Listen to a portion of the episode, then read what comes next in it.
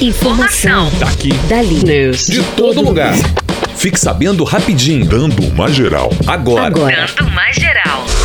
Caixa vai ampliar para seis meses a pausa no pagamento de prestações da casa própria. Nesta quarta-feira, a Caixa Econômica Federal anunciou que o período de suspensão da cobrança de financiamentos da casa própria será estendido de quatro para seis meses. Já na próxima segunda-feira, dia 27, a prorrogação estará disponível. Trata-se da quarta prorrogação de contratos imobiliários desde o início da pandemia do novo coronavírus. Ao todo, foram 2,4 milhões de contratos e 8,6 bilhões em parcelas pausadas pela Caixa ao longo da crise. A previsão do banco é refinanciar mais de 4,46 bilhões com a medida.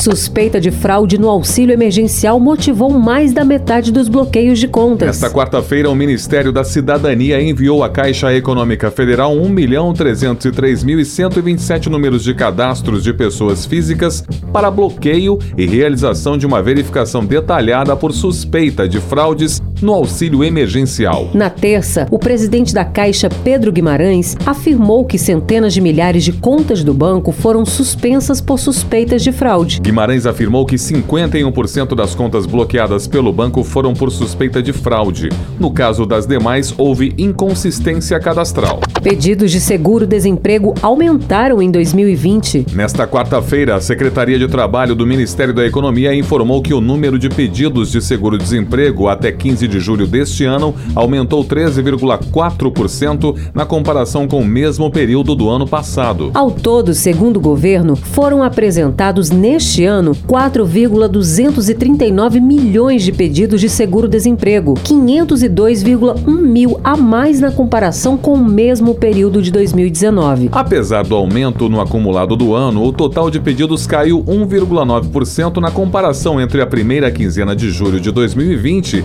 e a primeira quinzena de julho de 2019, com 5.702 pedidos a menos. Cometa poderá ser visto no Brasil nesta quinta e sexta. Um cometa chamado Neowise, que foi visto no hemisfério norte no início de julho, está sendo observado no Brasil desde ontem. Nesta quinta-feira, no início da noite, ele estará entre Rio de Janeiro e São Paulo e Paraná.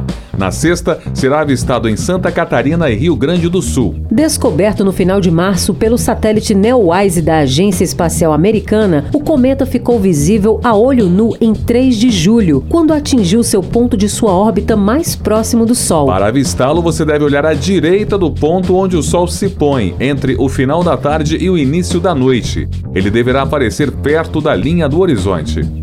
Eu sou Kelly Gomes. Eu sou Alexandre Ricarte. Jornalismo Pedro Laventura. Informação. Daqui. Dali. De todo lugar. Fique sabendo rapidinho. Dando uma geral.